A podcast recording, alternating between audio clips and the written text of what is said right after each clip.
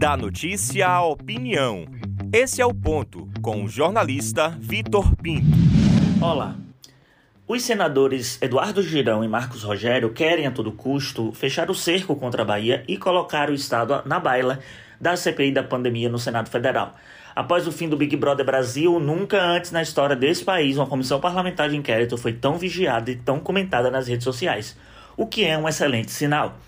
Certo de convocar governadores e prefeitos para balancear a narrativa antibolsonarista que tem se desenvolvido dia após dia é, durante esse, esse funcionamento da CPI, os cavaleiros de Bolsonaro buscam atingir estados nordestinos. Só na última semana foram mais de cinco requerimentos que atingem diretamente o governo baiano.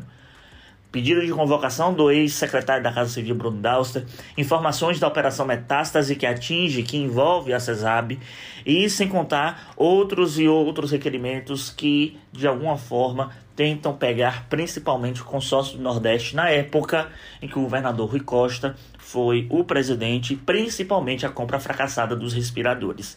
A artilharia começou, principalmente coincidência ou não, após o senador Otto Alencar ganhar visibilidade em sua atuação na CPI e expor cientificamente brechas de autoridades que exerceram ou exercem funções importantes no Ministério da Saúde.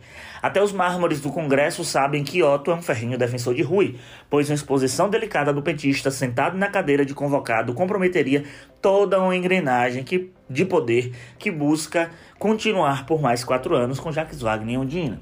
Sobre Eduardo Girão, o próprio senador Otto Alencar chegou a dizer que as palavras do colega senador são de total descrédito e acredita em seu trabalho enviesado, pois é candidato a governador do estado do Ceará e quer holofote.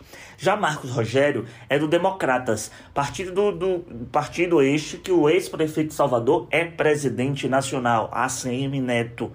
Apesar de, da postura alinhada 100% com o governo Bolsonaro, no caso um de Marcos Rogério, o baiano, em conversa comigo em Brasília há pouco tempo, chegou a dizer que a postura de Rogério é isolada e não representa a atuação da sigla na comissão.